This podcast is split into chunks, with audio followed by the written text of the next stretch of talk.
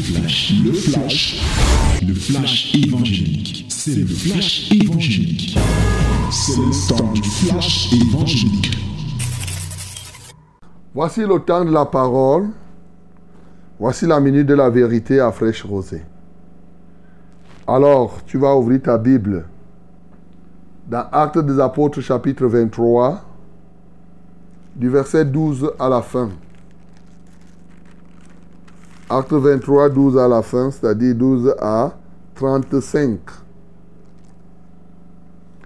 My beloved, this is the special moment of the word. The word, not the word of a man, but the word of the Lord, the mighty God. Open your Bible in the book of Acts, Acts of Apostle, chapter 23, from verse 12 to 35. We are going to read it together in the name of Jesus. One, two, three. Nous lisons tous ensemble au nom de Jésus. Un, deux, trois. Quand le jour fut venu, les Juifs formèrent un complot et firent des imprécations contre eux-mêmes en disant qu'ils s'abstiendraient de manger et de boire jusqu'à ce qu'ils eussent tué Paul. Ceux qui formèrent ce complot étaient plus de quarante. Et ils allèrent trouver les principaux sacrificateurs et les anciens auxquels ils dirent, nous nous sommes engagés avec des imprécations contre nous-mêmes à ne rien manger jusqu'à ce que nous ayons tué Paul. Vous donc, maintenant, adressez-vous avec le Sanhédrin au tribun pour qu'il amène devant vous comme si vous vouliez examiner sa cause plus exactement. Et nous, avant qu'il approche, nous sommes prêts à le tuer. Le fils de la sœur de Paul, ayant eu connaissance du guet-apens, alla dans la forteresse en informer Paul. Paul appela l'un des centeniers et dit, même ce jeune homme, même ce jeune homme vers le tribun, car il a quelque chose à lui rapporter. Le centenier prit le jeune homme avec lui, le conduisit vers le tribun et dit, le prisonnier Paul m'a appelé, il m'a prié de t'amener ce jeune homme qui a quelque chose à te dire? Le tribun prenant le jeune homme par la main et se retirant à l'écart, lui demanda, Qu'as-tu à m'annoncer? Il répondit, Les Juifs sont convenus de te prier d'amener Paul demain devant le Sanhédrin, comme si tu devais t'enquérir de lui plus exactement. Ne les écoute pas, car plus de 40 d'entre eux lui dressent un guet-apens et se sont engagés avec des imprécations contre eux-mêmes à ne rien manger ni boire jusqu'à ce qu'il ait tué. Maintenant, ils sont prêts et n'attendent que ton consentement. Le tribun renvoya le jeune homme après lui avoir recommandé de ne parler à personne de ce rapport qu'il lui avait fait. Ensuite, il appela deux des centeniers et dit, Tenez prêt, dès la troisième heure de la nuit, 200 soldats, 70 cavaliers et 200 acres pour aller jusqu'à Césarée, qui est aussi des montures pour Paul, afin qu'on le mène sain et sauf au gouverneur Félix. Il écrivit une lettre ainsi conçue. Claude Lysias, au très excellent gouverneur Félix, salut. Cet homme dont les Juifs s'étaient saisis allait être tué par eux lorsque je survins avec des soldats et le leur enlevé ayant appris qu'il était romain. Voulant connaître le motif pour lequel il accusait, je l'amenai devant leur Sanhédrin.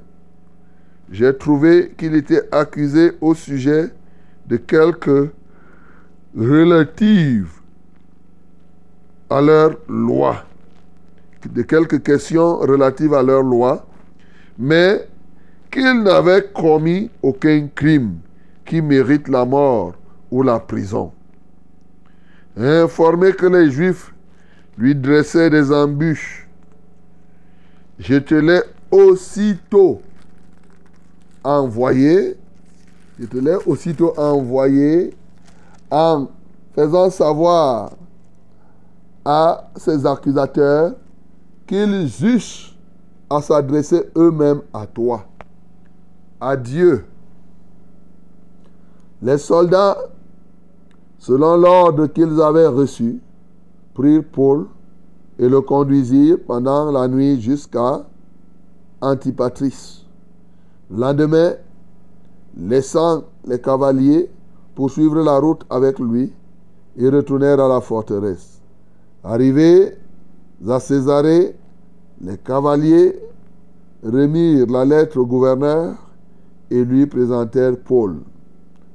Le gouverneur, après avoir lu la lettre, demanda de quelle province était Paul? Ayant appris qu'il était de la Cilicie, il a appris qu'il était de la Cilicie. Je l'entendrai, dit-il, quand tes accusateurs seront venus. Et il ordonna qu'on le gardât dans le prétoire d'Hérode. Amen. Voilà, mes bien-aimés, le témoignage que nous lisons ce matin. Les guet-apens, les gens qui font la conspiration. Voilà, Paul a parlé librement, il a comparu, il leur a expliqué, et bien entendu, eux, près de 40 personnes sont parties s'asseoir et ont formé un complot contre lui. Et pas n'importe quel complot. Un complot avec des gens qui décident de faire la grève de faim. C'est-à-dire qu'ils jeûnent jusqu'à ce qu'ils aient tué Paul. Ils refusent de manger et de boire. Vous voyez comment souvent les satanistes agissent? Donc, ce n'est pas tous ceux qui font les neuvaines, tous ceux qui refusent de gêner là, qui font ça pour la bonne cause. Tous ceux qui acceptent gêner là. Ou bien qui font la grève de faim. Il faut faire très attention. Il y en a qui font les grèves de faim pour tuer les autres. Nous le voyons. Sauf que, comme le crime n'est jamais parfait, ils ont conçu leur plan ils se sont même, ils ont même mis les sacrificateurs de leur côté. Et pendant qu'ils parlaient donc à ces sacrificateurs du plan, c'est comme ça que le neveu de Paul a suivi et est parti dénoncer cela. Puisque la Bible dit ne participez pas aux œuvres infructueuses des ténèbres, mais dénoncez-les. Il est parti dénoncer auprès de son oncle Paul tout ce qu'il avait suivi. Leur plan était terrible. C'est qu'ils vont aller voir le tribun. Il faut que les sacrificateurs, c'est comme si ils viennent, ils viennent, ils partent voir le tribun, ils disent que non, appelle Paul pour t'enquérir, comme si tu voulais vraiment l'examiner en profondeur. Et quand il sera, avant d'arriver chez toi, avant qu'il n'arrive chez le tribun, on l'arrête, on le tue. Est-ce que Paul a cassé le corps? Non. Et si c'est embrouillé? Non. Il a dit seulement à un centenier là, voici un jeune homme, amène-le chez le tribun. Il a quelque chose à lui dire. Et comme Dieu prépare souvent ces choses, le gars arrive chez le tribun, le tribun ne complique pas. Et surtout qu'on lui dit que si c'était quelqu'un, il aurait pu se dire que mais un prisonnier qui m'envoie quelqu'un, bon. Mais tout de même, n'oublions pas qu'il connaissait déjà que Paul était un citoyen romain. Et je vous avais dit que c'est la citoyenneté supérieure. Ah oui. Cette citoyenneté supérieure qui est un élément qui peut vous ouvrir des portes. Là où vous pouvez vous imaginer et là où vous ne vous imaginez pas. C'est comme ça que le neveu de Paul est parti dénoncer chez le tribun tout le guet-apens qui était conçu. Avant que le jour ne paraisse, le gars d'abord a dit au neveu de Paul ne dit rien à personne. Et sachant que Paul était un citoyen romain, lui aussi le tribun ne pouvait pas prendre le risque qu'on vienne tuer un citoyen romain entre ses mains. Ça, reconnaissons-le quand même. Il a donc décidé de transférer Paul dans la prison, la grande prison, chez Félix. Voilà, là où les Romains, les Romains devraient être normalement jugés. Mais avec une escorte terrible. Eux, ils étaient 40 qui voulaient le tuer. Mais lui, il a organisé une escorte de près de plus de 400 personnes. Même 470, hein, pour aller accompagner quelqu'un. c'est quelque chose de terrible. Et c'est comme ça que Paul a échappé à la mort. Je me suis posé la question que les gens qui ont fait les guet-apens là, le lendemain, quand ils n'ont même pas vu Paul, comment ils se sont dit? Qu'est-ce qu'ils pouvaient même penser? Certainement, ils pouvaient dire que le gars là, c'est un magicien. Ils pouvaient se dire que mais c'est pas possible. Comment notre plan si a. Bon, J'espère qu'ils n'avaient pas rompu. Ils avaient dit que tant qu'ils ne tuent pas Paul, ils ne vont pas rompre le gène. Ils n'ont pas rompu. Donc ils sont morts affamés. Non. Ils étaient obligés, par la suite certainement, de dire que bon, comme il s'est échappé, mangeons. Bien aimé, c'est comme ça que quelqu'un peut être là. Il fait des plans contre toi et ça va échouer. Voilà. Ça, c'est le récit que nous venons de lire. Mais nous devons comprendre les choses de sorte que nous puissions gagner les âmes. Bien-aimé, il est bon d'être un gagneur d'âmes. Il est bon d'être engagé à sauver les âmes. Je vais te dire une chose. C'est que la Bible le dit d'ailleurs dans Ésaïe chapitre 54, à partir du verset 15. La Bible dit que c'est Dieu qui parlait par la bouche de son serviteur. Il dit, si on vous fait des complots, cela ne viendra pas de moi. Un complot ne peut pas venir de ton frère, de ton Dieu, de ton ami. Le complot nécessairement ça ne peut être que de tes adversaires, de tes ennemis.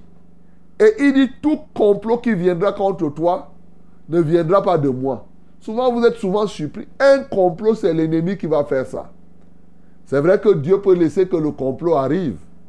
Mais l'acteur du complot, c'est l'adversaire. Et par conséquent, quand le complot vient, il faut déjà savoir que l'adversité est là. Et quand l'adversité est là, la Bible nous a donné cette grâce, ce merveilleux verset. Il dit donc tous ceux qui se ligueront contre toi tomberont sur quoi? Sous ton pouvoir. Ya. C'est-à-dire que lorsque nous sommes engagés dans l'œuvre de Dieu, et vous savez que l'axe principal de l'œuvre de Dieu, c'est le salut des âmes. Quel que soit ce que nous faisons, Jésus-Christ est né, il est venu pour sauver les âmes. Tu peux faire, c'est quand tu fais l'œuvre de Dieu, tout va tourner autour de l'âme qui doit être sauvée. Et lorsque tu es engagé donc au salut des âmes, tout complot que les gens dressent contre toi, ce complot-là tombera, mais les dresseurs de ce complot eux-mêmes tomberont sous ton pouvoir. Gloire à Dieu, parce qu'il nous a donné ce pouvoir. Et c'est pourquoi dans ce Ésaïe 54, il a continué à dire que moi, Dieu, je laisse que les gens fabriquent les armes, mais en même temps, je suscite les destructeurs de ces armes. C'est pourquoi pour vous qui êtes à mon service, toute arme forgée contre vous sera sans effet, et toute langue qui se délaiera en justice contre toi, tu la condamneras. Bien-aimés dans le Seigneur, ceux-ci en ont appris à leur dépens. Donc aujourd'hui, à partir de ce texte, tu peux comprendre qu'il est urgent que toi-même tu t'engages à gagner les âmes, afin que tu bénéficies de l'entièreté de la promesse de Dieu, de l'entièreté de la protection de Dieu. Non seulement il te protège, mais aussi ceux-ci tomberont sous ton pouvoir. Alors, je veux simplement dire que lorsque tu pars conquérir des territoires, lorsque tu pars pour gagner les âmes, sache que très souvent il y aura des complots contre toi. Il faut t'armer de la pensée. Parce que l'adversité, ne croyez pas que l'ennemi va vous laisser faire ce que vous voulez faire comme ça là, comme si vous étiez en terrain conquis. Non. Il va quand même réagir. Alors, il faut évoluer avec la pensée selon laquelle tout complot que tu trouveras sur le terrain, toute opposition sera vaincue. Elle tombera sous ton pouvoir. Donc quand tu pars évangéliser, quand tu pars conquérir un territoire, parce que tu es dans le plan de Dieu, voyez-vous, ici Dieu avait déjà dit à, à Paul que ne t'inquiète pas, tu vas continuer à rendre témoignage à Rome. Donc tout ce que les gens là faisaient, c'était le bruit. Le plan de Dieu était, Paul lui savait. C'est pourquoi le gars est resté calme. Il est resté zen là. On vient l'annoncer, bon, il sait que quel que soit le cas, mon Dieu m'a dit ne crains rien. Donc, euh, je n'ai rien à perdre. Je n'ai rien à craindre. Mais mon bien-aimé, lorsque tu t'es engagé dans le plan de Dieu, sache que tu vas rencontrer les complots. Mais que ces complots-là ne t'émerveillent pas, que ça, ne te, ça te laisse à 37 degrés. Tout ce que les gens vont dire contre toi, les oppositions que tu vas rencontrer, ça va tomber. Il faut continuer seulement. Voilà l'une des premières choses que tu peux retenir ce matin. La deuxième chose, bien sûr, c'est comme ce jeune homme a fait. On a toujours dit tu ne dois pas participer aux œuvres infructueuses des ténèbres. Mais il faut les dénoncer. Cet homme, ce jeune homme, il a eu connaissance du mal qui devait se produire. Il n'a pas croisé les bras. Combien parmi nous avons la connaissance du mal qui doit se produire ou qui se produit sous nos yeux? Et nous gardons le silence Ici, c'est Paul qui était visé. C'est-à-dire que le porteur du message est visé. Lorsqu'on prend ce côté, on peut comprendre tout simplement que cet homme a été comme une sentinelle.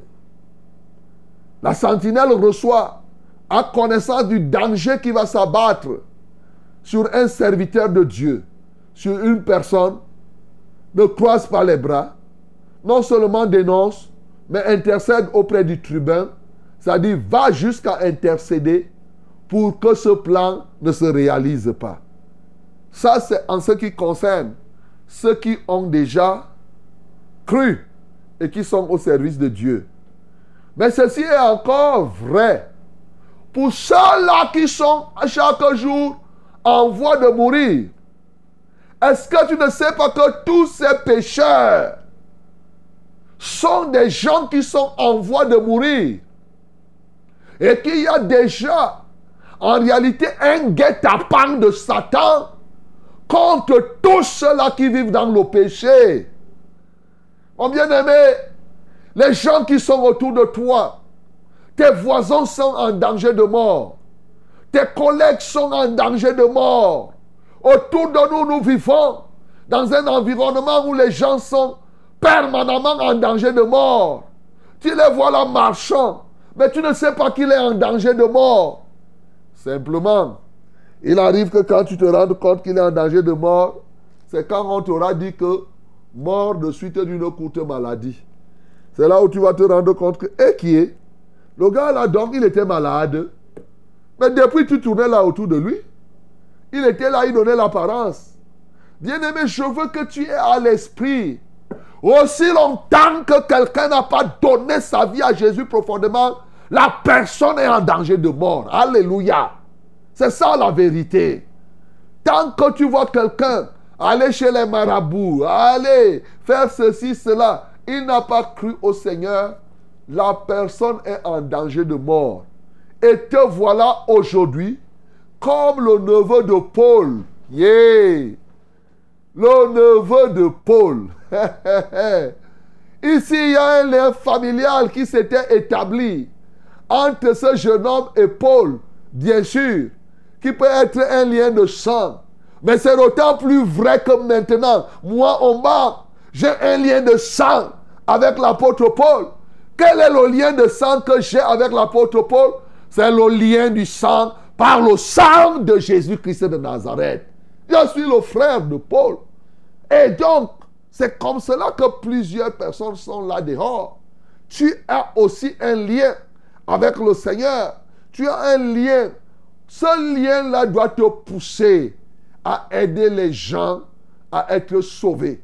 Comme Jésus lui-même l'a fait sur la terre, mon bien-aimé. C'est pourquoi aujourd'hui, bien-aimé, je veux que tu changes ton regard. Tu as connaissance de ceux qui sont autour de toi. Il faut que tu prennes conscience que, comme tu as connaissance de cela, Dieu te montre que ton cousin, ton frère, ta soeur, ton collègue de bureau est en danger de mort. Il faut donc te déplacer pour aller à la forteresse, pour aller en prison, pour aller là où le gars se trouve, lui parler du guet-apens que Satan a contre lui. Alléluia. En même temps que tu auras intercédé pour lui, c'est ça que je veux te faire comprendre. Le gagneur d'âme est un puissant intercesseur. Sachez que la puissance de la prière est très forte. La prière doit précéder le message pour donner la vie au message que tu vas apporter. Tu vas intercéder donc. Et maintenant, tu vas dire à celui qui est à côté de toi, à celui qui est ton voisin, que vraiment, il y a un guet-apens là qui est dressé contre toi. Le plus grand, le plus grand faiseur de guet-apens de tous les temps, c'est le diable. Il calcule les gens qui sont autour de vous. Il les matraque tous les jours. Malheureusement, plusieurs parmi nous sont au courant et restent tranquilles.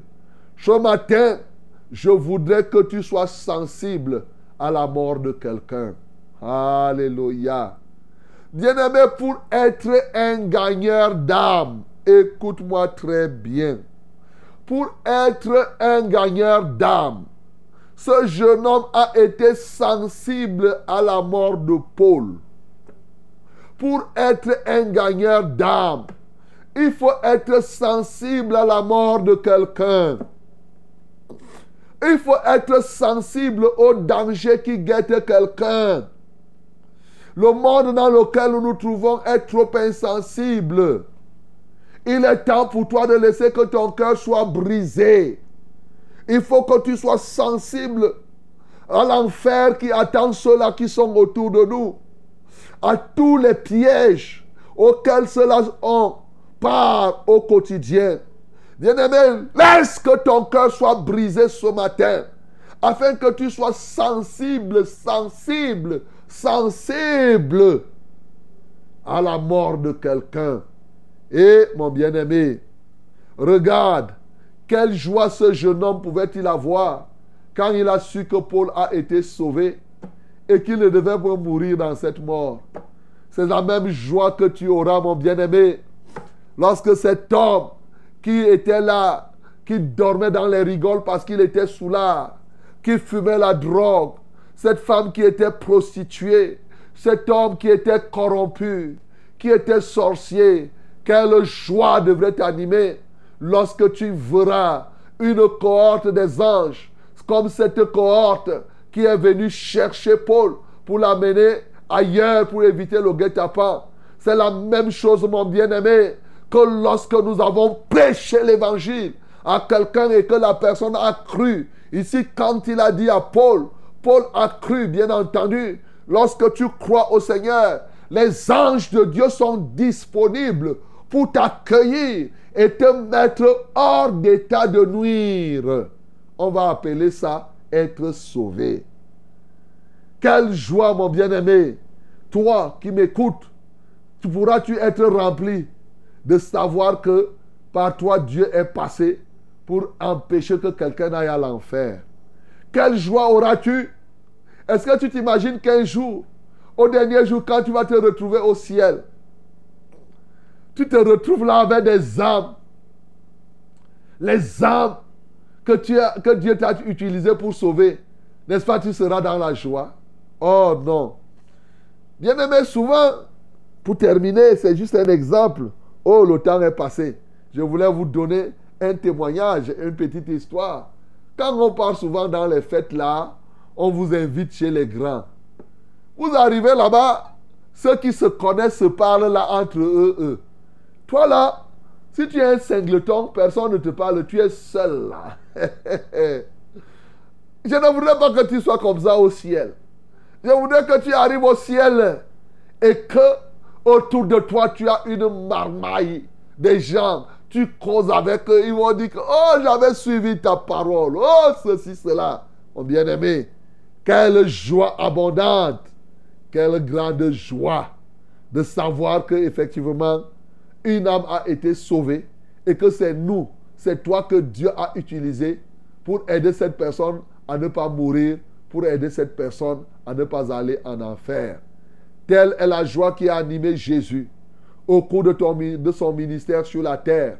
Il est parti du ciel, il est venu sur la terre et il était sensible à la mort de l'homme. Et cette fois-ci, la mort définitive. Il était sensible à la condamnation de l'homme. Ici, l'apôtre Paul était déjà condamné par ses adversaires. Et Jésus-Christ était sensible à la condamnation, à ta condamnation. Il est venu mourir et ressusciter pour que tu sortes de la condamnation. Ce matin, toi aussi, sois sensible et donne-toi prendre de la peine pour dénoncer, pour libérer quelqu'un de la prison comme Jésus-Christ l'a aussi fait. Que le nom du Seigneur Jésus-Christ soit glorifié. C'était C'était le flash, le flash évangélique. C'était le flash évangélique.